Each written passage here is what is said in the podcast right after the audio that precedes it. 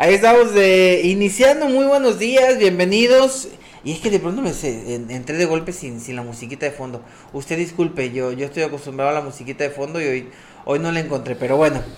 Bienvenidos sean a Sobre la Mesa. Hoy arrancamos lo que es eh, pues la nueva temporada ya de, martes a, viernes, de menos por estas semanas. Y tenemos un tema muy interesante que lo teníamos pendiente el viernes, pero por ahí eh, X, Y, Z temas de agenda no pudimos.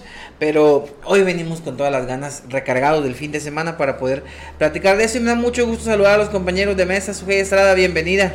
Gracias, Daniel. Buenos días, Carlito. Buenos días, Daniel. Aquí otra vez en, sobre la mesa con un tema bastante interesante, polémico, por quién está a favor, quién está en contra. Así que acompáñenos y discuta con nosotros. Va a estar interesante, sin duda. Carlos Eduardo Cimental, como siempre, bienvenido. ¿Qué tal? Bienvenidos a Sobre la Mesa. Y pues sí, como lo dices, y se nos va a seguir acumulando los temas, Daniel, porque también quedaron pendientes muchos. Pero aquí yo creo que este sí era importante porque pues como dice Sugei, ha creado mucha polémica, quienes están a favor, quienes están en contra. Yo no entiendo quién puede estar a favor, pero bien, hay, hay gente que está a favor. Habrá quienes nos podríamos sorprender, pero hay, hay, gente que está a favor. Y hoy le agradecemos mucho que nos acompañe a quien pues además es eh, docente, está, está eh, en esta parte, lo, lo, lo vive, lo, lo, lo, sufre, lo entiende y nos lo va a plantear y, y qué gusto que vuelva de nueva cuenta a la mesa la profesora Jenny Rodríguez Páez. Bienvenida, profesora. Buenos días a todos y pues muchas gracias por la invitación para debatir este tema tan polémico, efectivamente. Sí, tendrá mucho de, qué hablar, así que eh, ¿quién nos da contexto, Carlos? ¿Le dejamos la encomienda? Pues sí, Daniel, este, y, gracias por darme la encomienda porque tú sabes que yo soy el que estoy insistiendo de que es la educación estúpida. Aparte. sí, como decía el, el clásico Obama, es la economía estúpido, pues aquí es la educación. Y es que todos los países que han salido de sus atolladeros económicos, sociales, socioeconómicos, para reducir una palabra, pues han apostado por la educación, han apostado por la educación y podemos poner muchos países, desde Corea, Singapur, este, países que salieron de la pobreza, salieron de, de esas condiciones, pues gracias a que invirtieron mucho en la cuestión educativa, en formar a los futuros ciudadanos. Y como dijo alguna vez el gran Napoleón Bonaparte, aunque era enano, como, pero el gran Napoleón Bonaparte decía que en la educación había que invertir 20 años antes eh, de los niños, que es educar a los padres. Y es que es un problema que va eh, creciendo, porque si tú tienes padres con mala preparación, los hijos pues también van a tener mala preparación, y es un círculo vicioso muy feo. Y aquí estamos viendo pues cómo el Estado mexicano no ha hecho lo suficiente, sobre todo en estas nuevas condiciones de pandemia. Hay que reconocer que hubo una pandemia que cambió las condiciones en que se tenía que impartir la educación y la formación de los futuros ciudadanos, pero de pronto como que no sentimos, al menos en lo particular, porque es cuestión de percepciones, hay que reconocerlo, en lo particular yo no sentí que el Estado mexicano hubiera hecho lo suficiente para poder enfrentar este problema que era muy serio y requería de mucha imaginación. Y lo que menos demostraron tener los actuales gobernantes es eso, imaginación. Y, no le metieron dinero. Eh, tienen grandes proyectos en los que prefieren invertir, prefieren invertir en fierros que invertir en la inteligencia de los futuros ciudadanos. Así es que eh, es un tema polémico. Yo creo que eh, si vamos ya a la opinión rápidamente de, estar a favor o en contra, pues yo estoy en contra de esta de, esto que se dio, ¿no? De haber pasado de un plumazo, un decretazo, eh, a todos los alumnos que de alguna manera y no hay que echar la culpa a los alumnos, es multidimensional todo esto, ¿no? Pero sí, eh, yo creo que se pudiera haber tomado otro tipo de medidas. El, el tema es ese, eh, cómo con un decreto se dice nadie reprueba, todos se van con sus seis, en las condiciones que estén, van con seis. Y aquí voy a darle pasos, que si me permites, pues a, la maestra Jenny, porque pues creo que es una bofetada prácticamente para los maestros. O sea, los tienes en condiciones en las que pobres no, no, no pueden. Eh, no vamos a hablar de la infraestructura que está decaída, no vamos a hablar de la necesidad de materiales, de todo el peregrinar que algunos maestros hicieron para contactar a los alumnos. Pero, eh, y al final les dices, ustedes pásenlos con seis, no pasa nada. Y le quiero abonar otra, otra cosa, o sea, ¿cómo va ese niño de primaria? A primero de, primaria porque es esto año, ¿cómo pasa a primero de secundaria con ni siquiera el 6, maestra? Usted que es maestra de matemática que de repente Mm, sí. es, la, es la materia que en la que es eh, la materia en la que más más este batallan los muchachos. O sea, cómo pasa un, un, un alumno, cómo va a impactar en la educación, en la calidad educativa para ustedes los maestros. Y estoy hablando con la maestra. Este, pues sí, em, sin duda es algo muy, muy polémico. Se puede ver, como ya lo dijeron ustedes, eh, argumentos a favor, podemos emitir em- er- argumentos a favor, pero también argumentos en contra. Aquí lo primero que yo destacaría es eh, lo que la misma Secretaría de Educación Pública siempre nos ha dicho y que incluso en algún momento fue la bandera para decir no a la reforma educativa que se vino cuando el sexenio de Peña Nieto. Y era, no puedes estandarizar exámenes, Eh, tienes que fijarte en el contexto. Y aquí se da un decreto para toda la República Mexicana y dónde está el contexto. Esa es una parte. Y la otra parte es, oye, ¿y quiénes están frente a grupo? ¿Quiénes tuvieron que adaptarse? ¿Quiénes han sufrido las consecuencias? ¿Quiénes han hecho circo, maroma y teatro para que los estudiantes aprendan lo poquito, lo mucho que se pueda? Pues nosotros los docentes. ¿Cuándo nos preguntaban a nosotros cuál era nuestra situación? ¿Qué necesitábamos? Jamás. Esa comunicación jamás la ha habido. Y bueno, yo diría, muy bien, se dio un decreto, el maestro es el responsable de emitir una calificación, pero, y ahí va la condición, no puedes este, poner una calificación menor a 6. Muy bien, ok, de acuerdo, porque a lo mejor por la autoestima del estudiante, este, porque algunos reprueban y ya no continúan. Muy bien, vamos a ponerles ese 6. ¿Y luego? Y ese luego es lo que no nos han explicado. Y ese luego es lo que no entendemos. Porque yo hubiera esperado, hubiese esperado, primero, que mis autoridades educativas tuvieran una charla con nosotros, con los docentes. No fue así. Eh, que nos explicaran también qué sigue. Muy bien, el estudiante ya pasó, por la razón que sea, ya pasó, pero en este inter de vacaciones, ¿qué vamos a hacer con esos estudiantes que no alcanzaron ese aprendizaje mínimo o esos hábitos necesarios para poder continuar estudiando? No, tampoco lo sabemos. Estamos en la completa incertidumbre. ¿Qué se les va a ocurrir de aquí a agosto?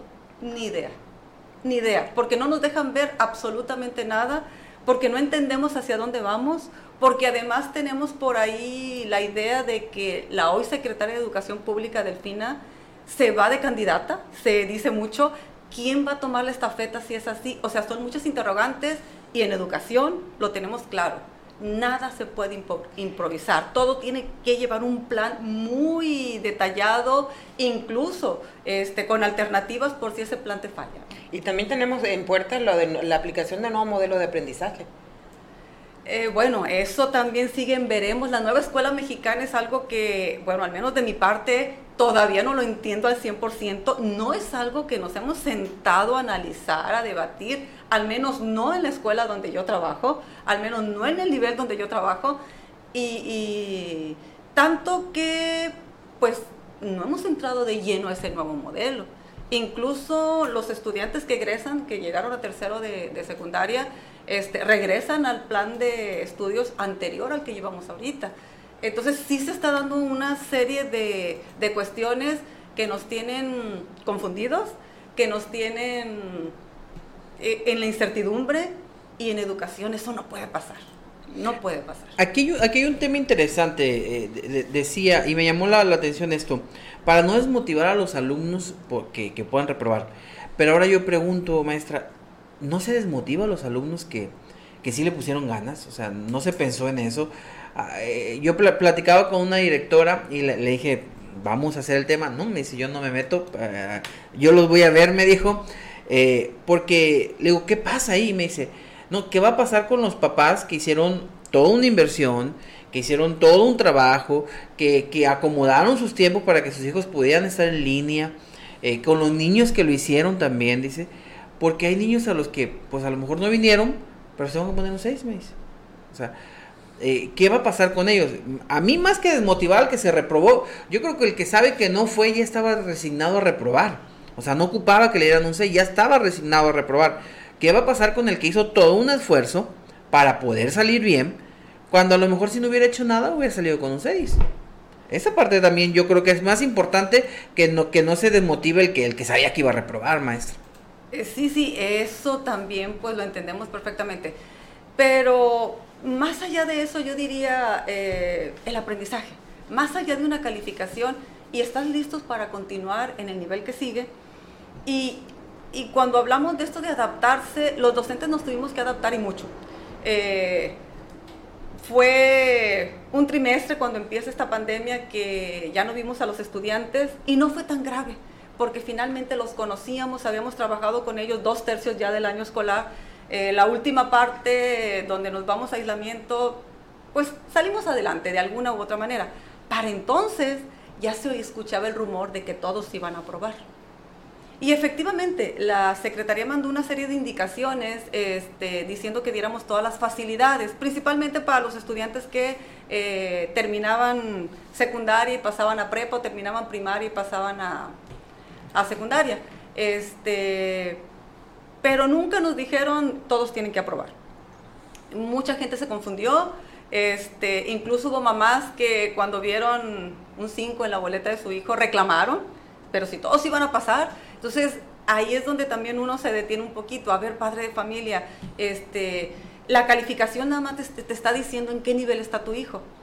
Tiene un 5, eso no significa que se va a quedar en secundaria, eso significa que algo vamos a tener que hacer en vacaciones para que se alcancen esos aprendizajes y esté mínimamente preparado para el siguiente nivel. Eh, el siguiente año ya fue todo en, todo, todo en línea, este, tampoco hubo la indicación de que todos iban a, aprobar, ¿eh? o sea, fue un rumor otra vez y yo siempre les decía a mis compañeros cuando en reuniones eh, alguien decía, es que, nos es que ya nos están pidiendo que todos pasen.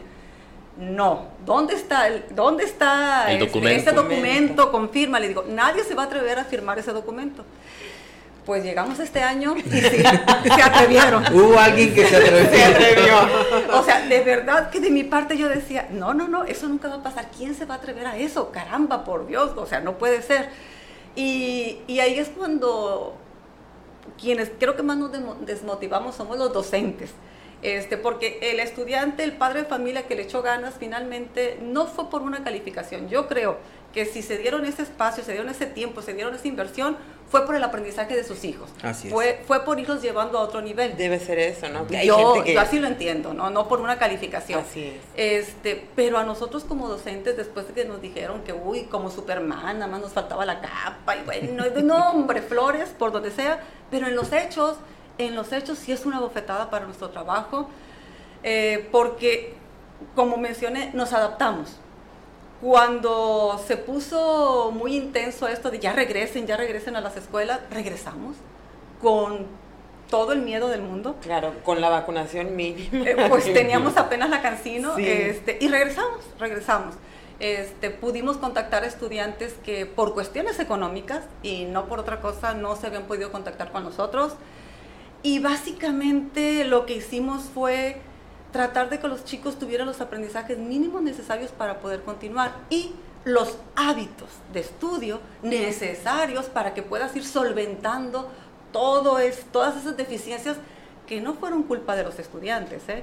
eh fue, fue culpa de los adultos que tomamos decisiones que a lo mejor fueron equivocadas. Pero cuando un estudiante tiene un 5 en su boleta, significa que lo que no tuvo, lo que no pudimos lograr en él fue esos hábitos de estudio. Más allá del conocimiento, más allá del aprendizaje, fueron los hábitos de estudio. Que eso es lo que va a permitir que vayas superando las pequeñas deficiencias. Entonces la secretaria dice, no, no importa. Y lo que no se están dando cuenta, porque quien toma estas decisiones, creo yo, no está frente al grupo, es todo lo que se viene después.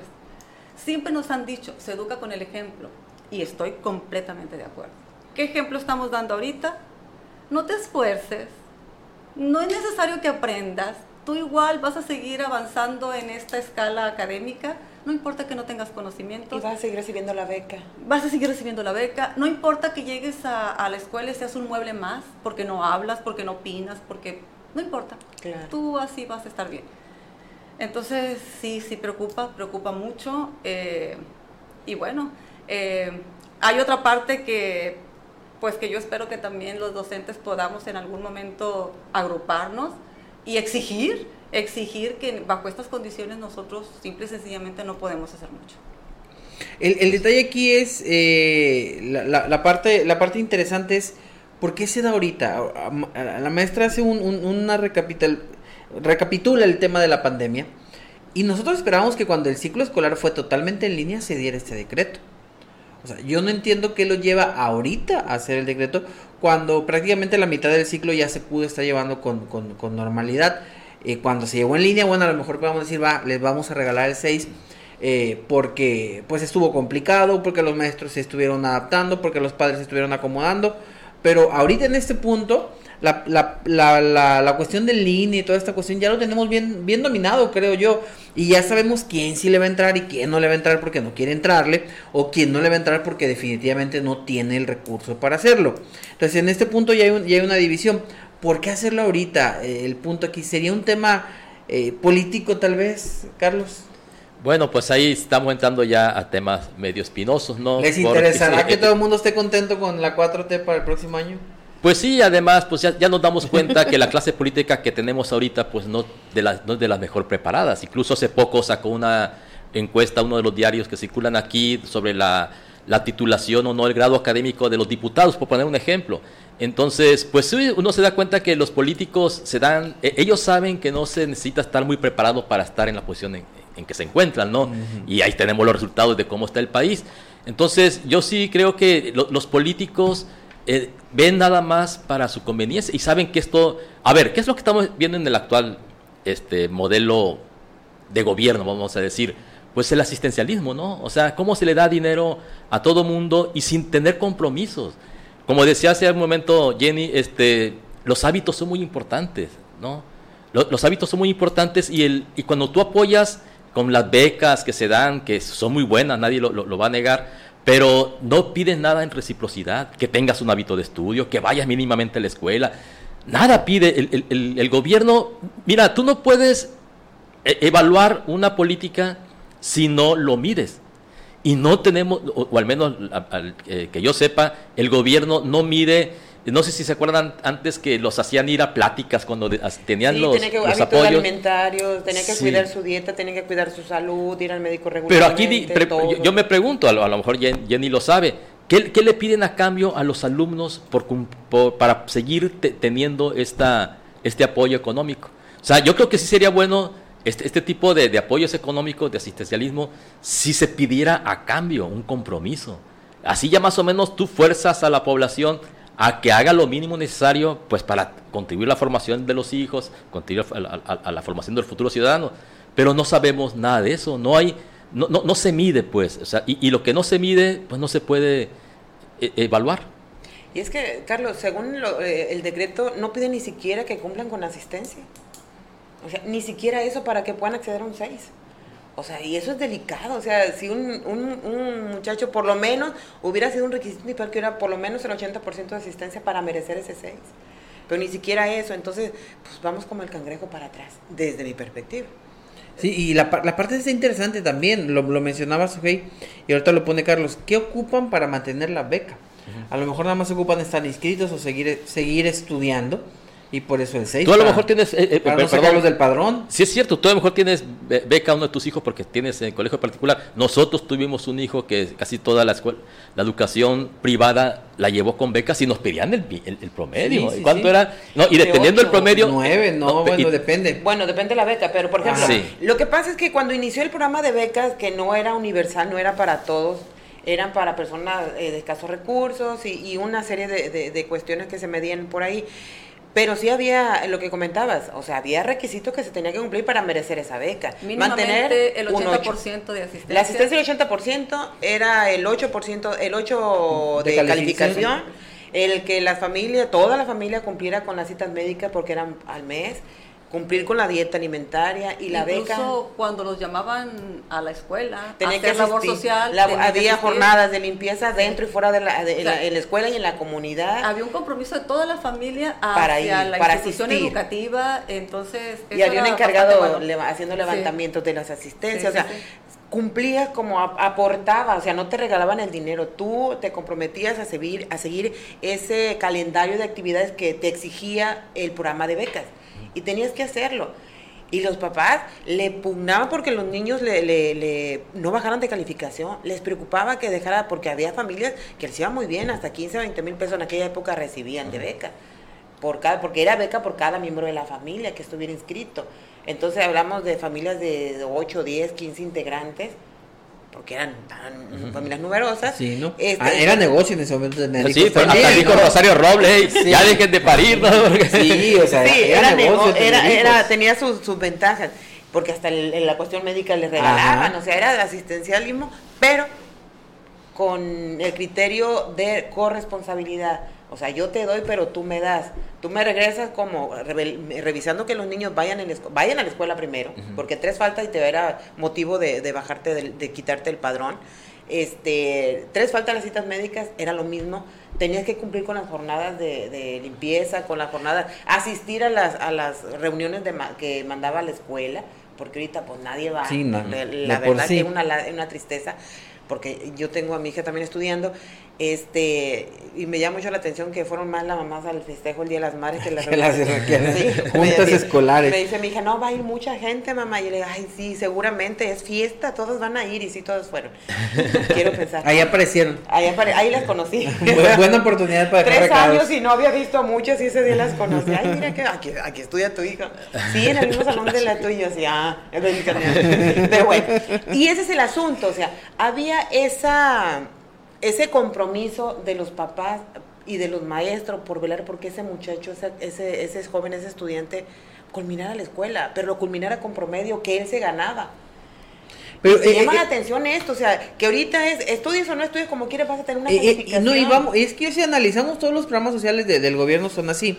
Aquí dice eh, Gabriel Rodríguez Villa, dice, las becas son para los votos nada más. Y, y es cierto, o sea, a lo Sí. mejor es muy frío el asunto, pero ahorita el, el dinero se da como un abono por los votos que, que se van a ocupar en la siguiente elección.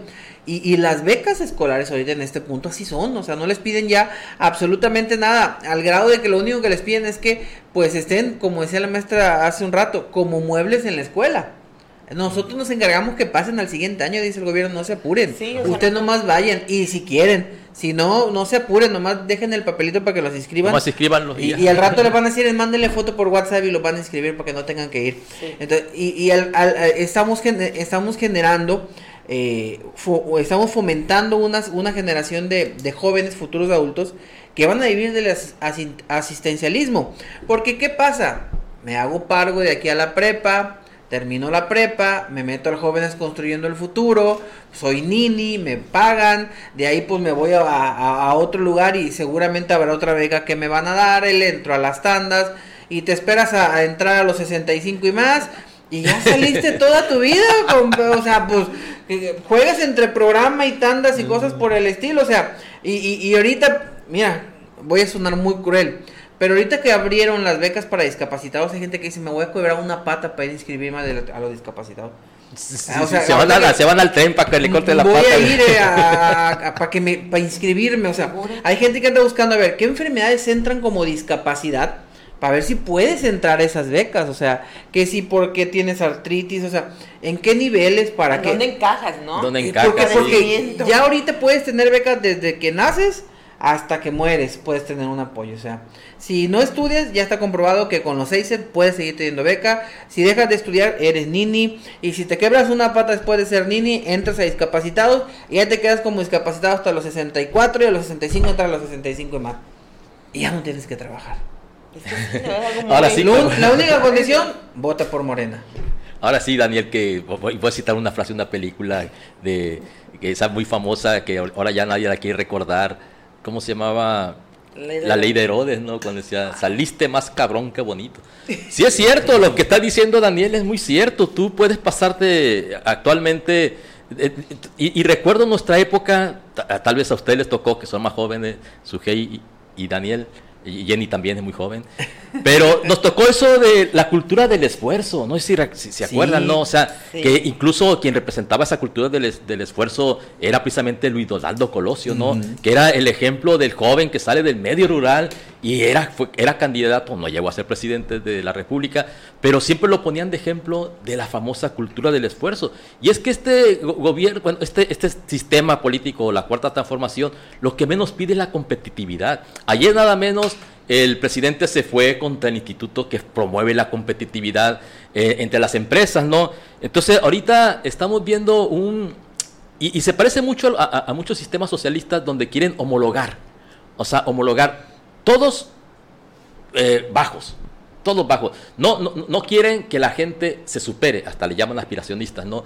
Entonces sí, eh, estamos viendo una filosofía de gobierno ideológica que lo que promueve es eso, la mediocridad. O sea, que tú no te esfuerces por salir adelante y, ni siquiera en la sociedad. Porque muchas veces tú pudieras decir, bueno, de ahí van a salir liderazgos sociales que van a buscar mejorar y transformar la sociedad y todo eso, pero sin preparación no vas a tener esos actores. O sea, entonces, sí, ah, yo siempre lo he dicho y a lo mejor parezco disco rayado, pero ni modo.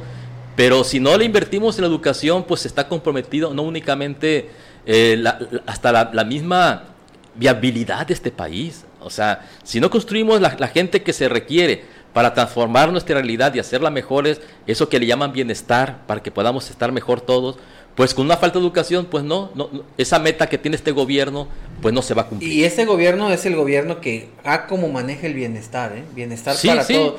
Pero a, lo mejor ellos tienen otra cultura, o sea, bienestar acostado en tu casa, bienestar sin ir a la escuela, bienestar si te quebras un pie, te damos beca, o sea, bienestar si eres viejito, bienestar si eres nini, pero eres un malestar si eres de los que quieres superarte, eres un malestar, si eres de los que quieren emprender, eres un malestar. Eh, bueno, sí, son, son los malos ahora. malestar no es el bueno. Y en la cultura del esfuerzo que hablaba Carlos, el, el, en parte de esa cultura del esfuerzo era salir medianamente bien en la escuela. O sea, yo, yo, recuerdo que así como nos enseñaban a partirnos el lomo para chambear y ganar pesos, te exigían partirte el lomo para no reprobar en la escuela. Y un 6 eran varios tablazos. O sea, mínimo yo recuerdo que en aquellos tiempos era el, el 8 y, y, y mira, te va mal con un 8 eh, era 8, 9, 10, un orgullo llegar con una boleta con 10. Ahorita cuántos papás están felices porque el chiquillo le llegó con el 6. O sea, yo ya pensaba que a mí iba a reprobar y el gobierno me dio un 6. Bendito gobierno, no nada más das becas, también das 6. Yo te doy mi voto. Ese es el asunto, vamos a darle. Y, y, más, maestra, perdone, y más en esta parte de la cultura del esfuerzo cuando vemos que ahora los jóvenes ya ni siquiera quieren ser profesionistas, quieren ser influencers. quieren estar en TikTok, quieren estar en YouTube, ganar dinero en quieren su beca para ponerle saldo a su teléfono y tener y, grabar su, su, próximo video. Y, y, vemos estas cuestiones bárbaras, pero bueno. Nada más le voy a parafrasear esto que, que, que se Iba con la maestra, pero vamos a ver. Nada más con el, como una manera de entender eh, todo el asunto este de la educación. Que el presidente dice, AMLO asegura que entre mayores cualidades de la gente, menos se apoya la cuarto T.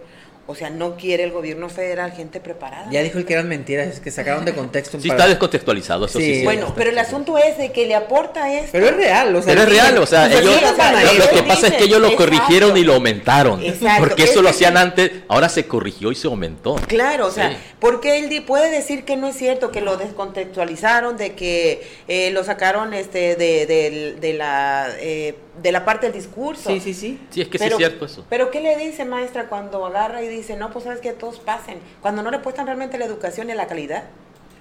Es, pues para nosotros que estamos ahí en, eh, buscando esa superación de los estudiantes, porque eh, yo les hago ver a, a, mis estudiantes que las condiciones de ellos son completamente diferentes a las que tuve yo, por ejemplo para poder estudiar la secundaria, yo tuve que presentar un examen de admisión. No todos teníamos ese derecho a estar en, la única secundaria, que era la secundaria doctor Eligio Díaz, en aquel tiempo. Entonces, había rechazados. Nos regalaban uniformes ni de chiste, los uniformes corrían... Ni útiles. Eh, ni útiles escolares. Las familias tenían que buscar la manera de darnos todo. Los libros los cuidábamos un montón. Bueno, yo fui la más chica, pero mis hermanas mayores tuvieron que cuidar. ¿Por qué? Porque me los tenían que pasar a mí o a la que seguía. O sea, se heredaban. Si había, toda una cultura esa del esfuerzo, efectivamente, las familias realmente se esforzaban porque los hijos siguieran estudiando. Eh, yo estuve en un grupo de 60 estudiantes. ¿Por qué? Porque los más que quepan, o sea, hasta los maestros decían sí, o sea, a ver cómo le hacemos, pero que estudien los más que se puedan porque se había rechazados. Hoy ellos no tienen que hacer examen de admisión, a ellos les regalan los libros, y una semana después de que se los dan, ay, se me perdió, ah, lo dejé en mi casa. Los ah, útiles. No, y cuando terminan los Los cursos los rompen. ¿verdad? Este- Sí, es una cosa increíble que me sí, tocó ver. Sí, sí, sí. Este, pero también aquí, así como digo, a las familias les tocaba, este, pues, comprarnos todo lo que necesitábamos para estar en la escuela. Hoy el padre de familia no tiene esa carga. Lo único que tendría que estar haciendo es al pendiente de que su hijo pues haga sus tareas, estudie lo que tenga que estudiar y vaya superándose. Pero el padre de familia tampoco lo quiere hacer. Em, yo sé que el padre de familia hoy pues tiene que salir a trabajar. A mí me tocó pues que mi mamá tenía que salir a trabajar. De igual manera, alguien estaba al pendiente de nosotras en la tarde. O sea, ya hiciste la tarea y ¿qué pasó? Hasta que llega un momento en que ya no te tienen que preguntar porque ya tienes el hábito de cumplir con tus obligaciones. Sí, porque el maestro es exigente, Así es. parte también de esas Además, exigencias. ¿no? Además. Entonces, eh, yo creo que los adultos eh, hemos estado olvidando nuestro papel, porque como docentes también a veces caemos en la comodidad de, ay, pues que, que aprueben todos, así no tengo que quedarme a trabajar con los reprobados. Pero bueno, eso es eh, que, que después, el siguiente año, si te vuelven a tocar esos estudiantes, Mm, que ¿qué va a debería de ser, que debería de ser, así Claro, debería de ser, o sea, así debería pues de tú ser. síguete con ellos, ¿no? Este, pues vas a tener más trabajo. ¿Por qué? Porque pues el aprendizaje va subiendo de nivel, digamos, tenemos que llevarlos a, a aprendizajes más complejos y pues no se logra. Entonces, creo que es momento también de que los maestros, ahora sí, no nada más de palabra, revaloremos este trabajo que hacemos, porque no es poco, ¿eh? Hacer el trabajo de un docente como debe de ser, te deja cansadísimo. Sí, es, es Llegas complicado. Sí, pues, y nada más hay que, hay que eh, plantearlo así, o sea, si nosotros en casa con una un rato estamos con, bueno, estamos con los niños Sí. con los nuestros, y a veces en la tarea te Lo avientas un vivimos en la round. pandemia. Sí, te avientas un round, incluso en una hora de tarea que puedas hacerlo. Sí. Imagínate un maestro que tiene, no uno, son 20, 25, O 30 hasta más. alumnos y tener que tratar de, de equilibrar ese para que tengan todos la misma oportunidad de aprendizaje, que no la tienen. Pero O sea, además- sí, la verdad, yo lo admiro mucho a los maestros. Este, ahorita, ahorita yo digo, los docentes quedamos como unos mentirosos entre los estudiantes. ¿Por qué? Porque lo primero que haces cuando empiezas un curso escolar es el contrato pedagógico. Es decir, a ver, yo docente, ¿qué espero de ustedes? Espero esto, esto, esto. Ustedes, este, estudiantes, ¿qué esperan del docente? ¿no? Y en ese, ¿qué esperamos unos de otros? Bueno, hacemos un contrato. Mira, lo que yo te voy a evaluar a ti van a ser las tareas, esto, esto, esto. Y quedamos en ese acuerdo. Pero pues ahorita pues, ¿qué, qué- qué me pueden decir muchos estudiantes? Eh, maestra, ¿Y el ¿qué pasó? contrato? Fulanito no cumplió el contrato, fue. nunca fue, o fue cuando le pegó la gana, porque incluso había estudiantes que nos decían, oye, ¿qué pasó? ¿No viniste al examen? Se me olvidó que había escuela. O sea, me- o sea con, con una... Desfachatez. Se perdió. Sí, no sé. Maestra, ahí se perdió también esa relación padre de familia maestro. Yo creo que esa la perdimos hace buen rato, cuando el padre de familia puso todo, todo la obligación de que el hijo aprendiera en el docente. Alguien le dijo al, al padre de familia, no sé, tal vez fue el gobierno, o sea, aquí habría que recapitular un poquito. No, no, no, es que él es el que tiene la obligación de que tu hijo aprenda. No, o, o sea, en la escuela me corresponde a mí, pero en la escuela yo los tengo una hora. Y en casa, en casa te corresponde a ti, padre de familia. Entonces, se perdió esa, esa relación, ese acuerdo que debimos de haber tenido los adultos que estamos a cargo de la educación de los menores. Eso fue lo que se Permítanme, rato. permítanme hacerles un. Voy a marcar la pausa para la cañona. Va- Vamos a, a mandar un corte comercial en el 94.3 de FM y ahorita regresamos con, el tema que, que está muy interesante. Pero vamos a seguir nosotros aquí en. No vamos a cortar la transmisión en Facebook porque queremos irnos a Spotify completos, así que seguimos totalmente en vivo. Nada más marqué el corte para la cañona. Y en esta parte es interesante, tengo, tengo comentarios y los quiero leer. Dice Osvaldo Quevedo: El problema del Estado benefactor, regalar dinero, dice, que debería de desaparecer eh, o limitarse. Dice, eso son pura compra de votos. Acto seguido culpan a los otros, al imperio yanqui, dice, pero bien le gusta eh, irse al país que más lo odian, dice por acá. Eh, otro, toda la gente está maiciada, nos dice por acá. Bueno, el, asunto aquí tiene que ver con eh, la forma en la que estamos, eh, es- estamos utilizando el recurso público para eh, apoyar, que, que creo que hemos dejado de, de- de entender que las becas son una ayuda para que los jóvenes sigan estudiando y al parecer ahora las becas se están convirtiendo en un simple apoyo económico para que hagan con ellas los que quieran menos estudiar. Porque pues ya no tienen que comprar uniformes, lo acaba de decir la, maestra, los dan, ya la beca no es para eso. En preescolar pues ni tenis porque les dan un par. Eh, útiles pues bueno, no sé si sean medianamente buenos ni cómo están en la lista de escolares, pero por ejemplo las escuelas privadas te dan una una hoja casi, casi ¿no? Sí, o sea, la agarras y, y todavía tiene dos dobleces más, ¿no? No he visto yo las de la escuela pública como vengan, pero pues se supone que les dan útiles, es para que no, no gasten tanto. Pero al, final el, el, punto es cómo de pronto, eh, y, lo, y, eso del contrato me parecía interesante que dice la maestra, pues llega Santa, ¿cómo se llama la, la secretaria de... Delfina. Santa Delfina de Atocha y, y salva a los alumnos de, de, de golpe y porrazo, ¿no? Entonces eh, sí, es, sí es bien interesante y voy para la otra parte, porque decía ahorita la, la, maestra, hay a la gente que no le gusta y a los que sí les gusta, y voy con los maestros que ahorita deben de estar felices, maestra, porque pues pusieron un 6 y ya no se van a preocupar, usted lo acaba de decir, ya no hay que darle seguimiento. Pero ya no te entendí, ¿estamos al aire ahorita? Sí, estamos al aire, seguimos. seguimos, ah, sí, pero no en la cañona. Totalmente en vivo en la cañona también para la este, gente. Es que sí les vas a tener que dar seguimiento. Eh, esos estudiantes pasaron al siguiente grado, alguien los va a tener que atender en el siguiente grado. Eh, ¿Y qué va a pasar ahí? Eh, yo te pongo el ejemplo, yo este, trabajé con chicos de primero de secundaria. Las tablas de multiplicar, Dios, eran... Pero no me las sé, no me las sé. Muy bien, les dije, anótalas, anótalas en una hoja y consúltalas cuando, cuantas veces lo necesites. Incluso en el examen tú consulta tus tablas, no hay problema. Mi idea fue, ok, me adapto a lo que tengo, los chicos de tanto consultar las tablas se las van a aprender de memoria en algún momento. Oh, sorpresa, ni siquiera quisieron hacer esa hoja donde pudieran consultar las tablas. Si la, si la maestra fuera de la, de la 4T, ella hubiera dicho, eso es culpa de, lo, de los de mis herederos. pasado, Y yo no tengo por qué pagar por eso y no le voy a enseñar las tablas. eso lo debieron de haber hecho los que se fueron, los que estuvieron antes. Los que estuvieron antes. y, la maestra tenía que haberle enseñado las tablas aplicando la 4T. Sí, pero es que Perdónenme, es que me es que me parece, o sea, es burdo el asunto, no no no, sé yo por dónde encontrarle lógica. Encajar, o sea, no, sé dónde podemos encajar. Y, yo no sé, lo peor, veo a la, a la maestra y le escucho y no he escuchado otro maestro, y perdónenme los maestros, y si hay uno, mándeme un mensaje, que esté ofendido por esto. No he escuchado ni uno que levante la voz sí somos muchos. Entonces, este, pero no los he visto manifestarse. E, o hay temor, no sé. No, mira, yo creo que el decreto no nos llega a principios del año escolar, que hubiera sido lo, mejor. O sea, mira, maestro, las condiciones son estas para este año escolar. Los de, el decreto nos llega cuando ya evaluamos. Sí cuando ya incluso este pues metió problemas administrativos, ¿no? Sí, mm. este de repente llega una secretaria y me dice, "Maestra, es que mire, el sistema dejó de funcionar y cuando volvió a funcionar, a la hora de imprimir boletas los cinco se hicieron seis", me decía él, pero no fue ni pues tan fácil como eso, ¿no? Sí, nomás no, y listo, a nivel nacional Entonces, todos sí, así fue. Y se parece, nomás cierra la pancita y ya es el seis. así fue efectivamente. Entonces, la secretaria me decía, "No fui yo, sea, yo no alteré nada, es el sistema. Este, para entonces no, le digo, no te preocupes, este, ya leímos el decreto, ¿no?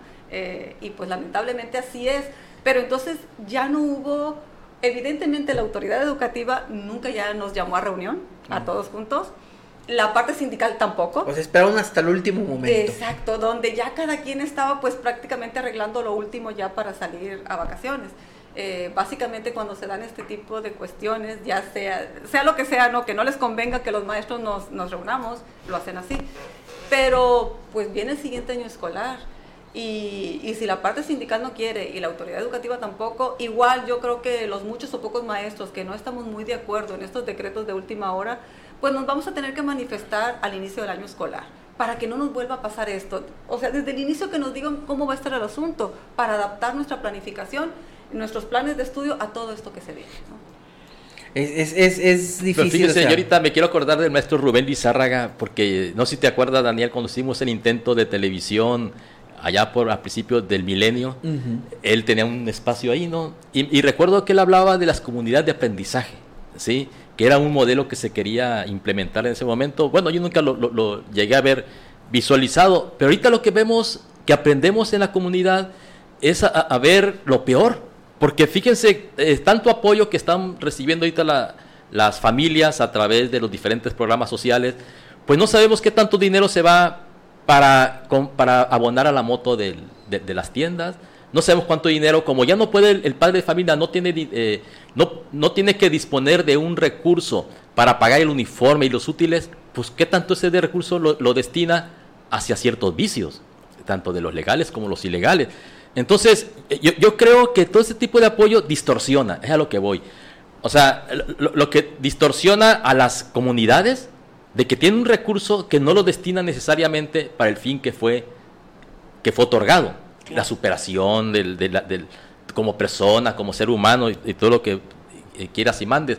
Y sin embargo, yo siento que mucho de ese dinero se va a este tipo de, de, de, gastos. sí, pues puedes poner desde los vicios hasta poder comprar una moto que te permite o bien transportarte o dedicarte a cosas que no son muy, muy lícitas. Entonces, sí estamos viendo que todo este apoyo que se da no necesariamente eh, se, dirige hacia donde debe dirigirse. Yo siempre he criticado que se dejen en general.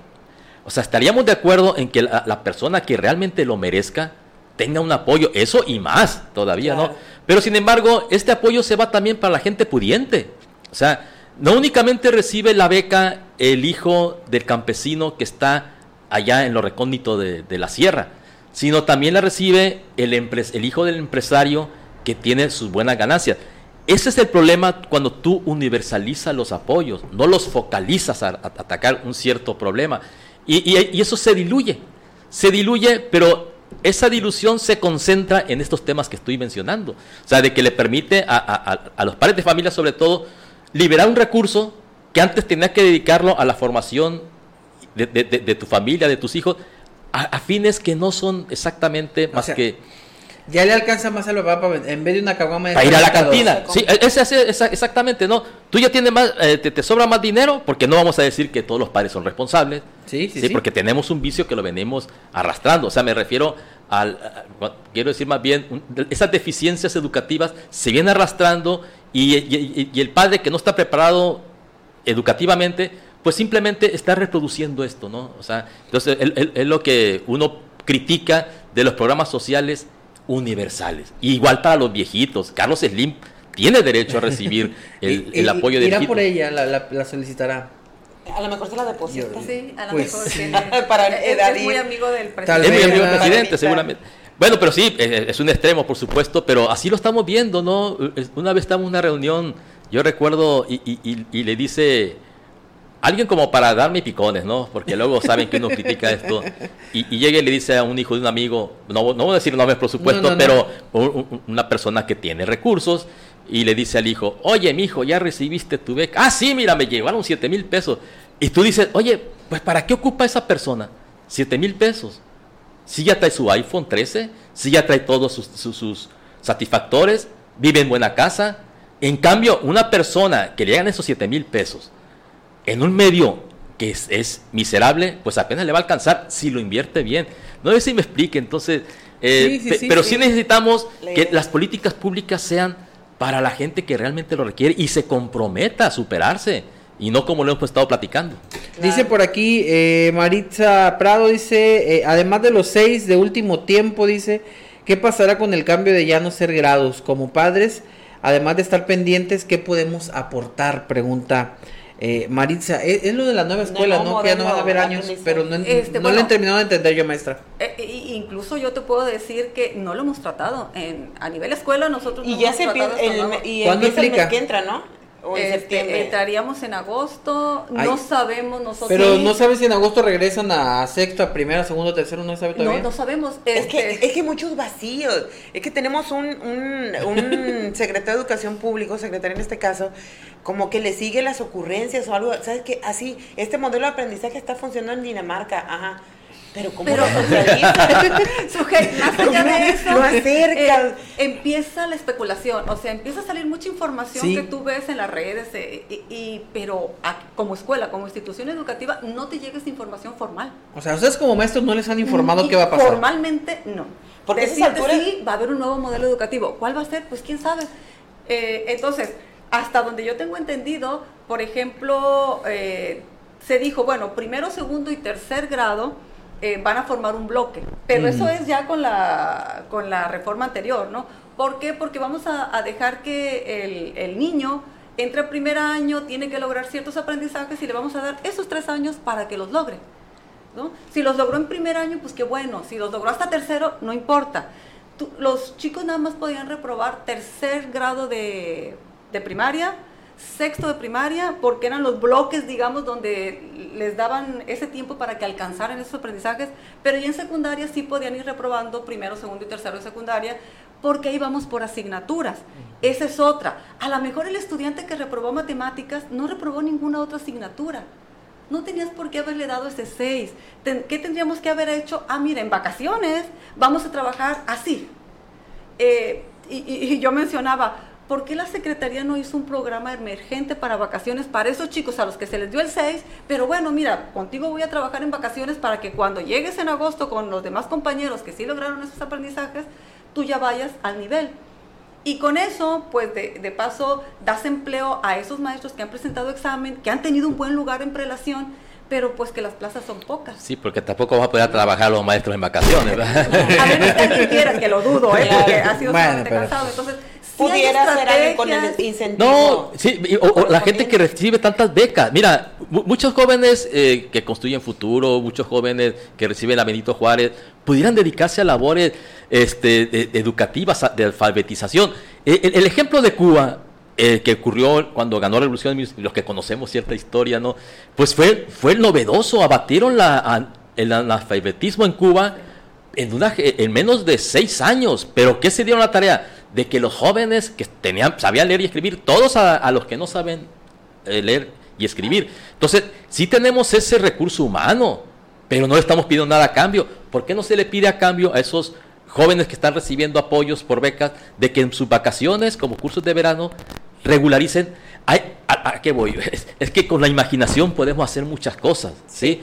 pero Sí, pero este gobierno hasta ahorita es pura retórica. Todo lo que acaban de mencionar ustedes de ese nuevo modelo educativo, hasta ahorita ha sido pura retórica. Pero no hay ni documentos ni nada que le haya llegado a los maestros, por lo que está diciendo la maestra, para poder aplicarlo. ¿no? Se habla de la nueva escuela mexicana, pero lo hemos entendido como un deseo, otra vez, ¿no? O sea, sí queremos que el estudiante participe en los problemas de su comunidad, queremos formar ciudadanos responsables, este que real, con, pensamiento crítico, con argumentos, con posibles soluciones, que se salgan de la caja, digamos, ¿no? y que empiecen a encontrar soluciones con imaginación. Pero eso está como simple deseo. Pero que yo te diga que, en mi escuela nos hemos sentado a leer, a desmenuzar, a ver, no. Pues va a ser interesante el regreso al ciclo escolar, entonces con, ese, panorama va, a estar interesante. Vamos a, marcar de nueva cuenta la pauta para el 94, la pausa para el 94.3 de FM y vamos a regresar con conclusiones también que ya es momento. Así que ahora les doy paso ya a ustedes, eh, ya, ya para, para cerrar el tema, quisiera que, concluyéramos. Eh, al final de cuentas, eh, resumimos en los seis, resumimos en que ya nos vamos de vacaciones y en que a lo que veo, maestra, no sabemos ni cómo vamos a volver. Así que, ¿quién quiere empezar a concluir? Bueno, pues yo empecé con el programa. Adelante, Carlos. Yo empiezo con las conclusiones. Pues yo espero que se recapacite y se rectifique el camino que llevamos en el, en, el modelo educativo que se quiere implementar, porque hasta ahorita estamos viendo que han sido puras ocurrencias, ¿no? Una ocurrencia que de repente se le viene a la imaginación, que por cierto no es muy creativa que digamos de los políticos que están actualmente, pero sí que vean, porque los futuros, acaba de mencionar un, un, concepto muy, muy válido, Jenny, ¿no? El pensamiento crítico. Y ahorita lo que más prevalece, si se fijan ustedes, lo que menos soporta el actual gobierno es la crítica. Eh, y ahorita, si el presidente dice, eh, vamos a apoyar al, tren Maya, se va a apoyar al 100% y nadie critica las posibles consecuencias. Entonces, ojalá y se logre a través de, este nuevo modelo, uno siempre espera que los modelos que se quieren implementar sean lo mejor, pero yo no veo cómo ahorita se va a poder resolver los atrasos que tenemos y los que se vienen, porque hasta ahorita no estamos viendo, hechos son amores. Vamos a ver en la próxima atribución de los presupuestos, cuánto se le va a dedicar a educación. Porque hasta ahorita hemos visto que se le ha, ido quitando y además, por si no lo sabían, hay un subejercicio en el sistema educativo de varios miles de millones de pesos que no se han aplicado. ¿A dónde se va ese dinero? No sabemos. Entonces, no tenemos ahorita ni siquiera una crítica al, interior del actual gobierno. O sea, estamos eh, viviendo tiempos, la verdad, que no auguran nada mejor para el futuro.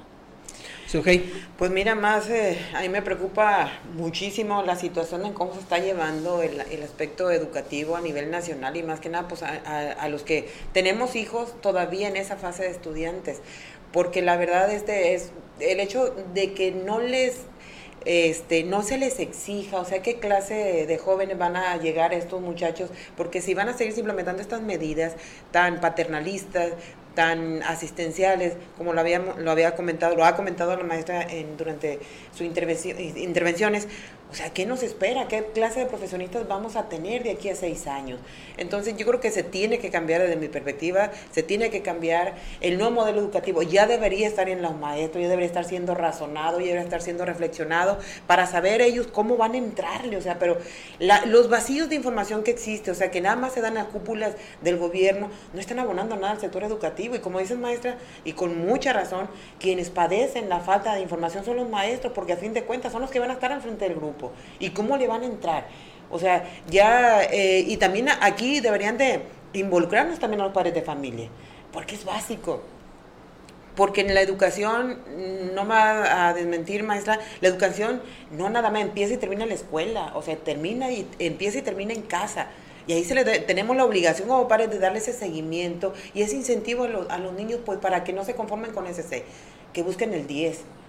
Que igual, el, que puede, ahorita decimos, eh, que el 10 es un número, sí, pero eso va marcando la pauta para eh, entender qué clase de, ciudadanos queremos en el futuro, que sean de veras jóvenes construyendo su futuro, no el futuro el de ellos, y no destruyéndolos por ese tipo de, políticas públicas tan absurdas, que la verdad yo no entiendo.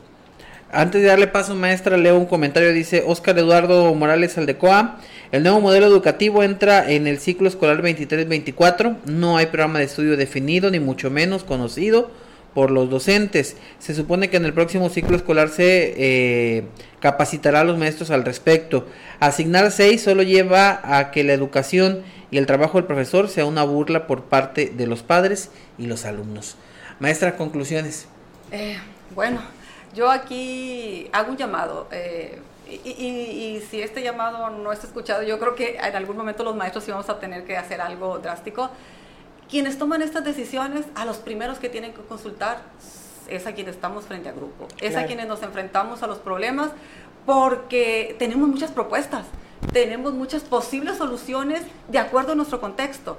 Las soluciones no van a ser nacionales, las soluciones van a ir teniendo que ser muy regionales porque cada escuela, cada institución educativa tiene su contexto, pero escúchenos, denos esos foros necesarios para poder explicarles qué estamos viviendo y cómo lo podemos enfrentar, porque de otra manera cualquier solución que den creo que va a quedar corta o creo que va a quedar fuera de, las posibilidades de alguna región.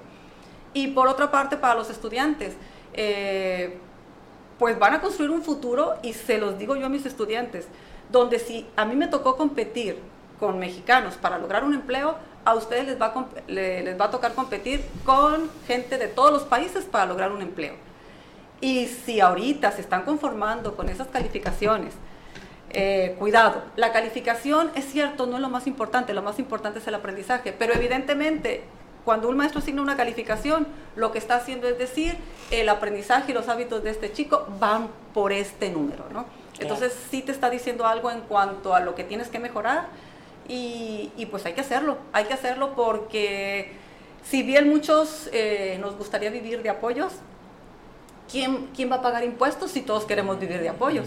¿Y quién, quién va a lograr esos trabajos si, si estamos dejando de lado la educación? Y otros países no lo están haciendo. Otros países están saliendo adelante y nos están poniendo ejemplos increíbles.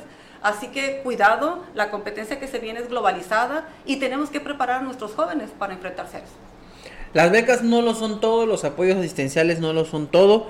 Y, yo creo que eh, no hay nada tan satisfactorio como poder eh, ganarse el sueldo, ganarse un trabajo, ganarse, como decían, con el sudor de la frente, el, pan de cada día.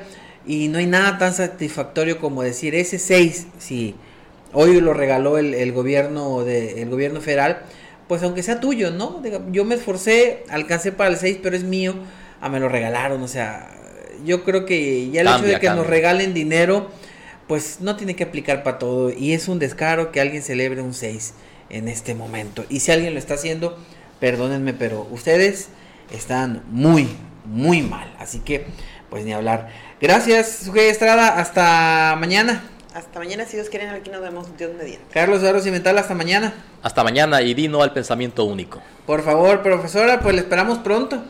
Pues muchas gracias por este espacio y espero que la siguiente vez sea con mejores noticias. Ojalá.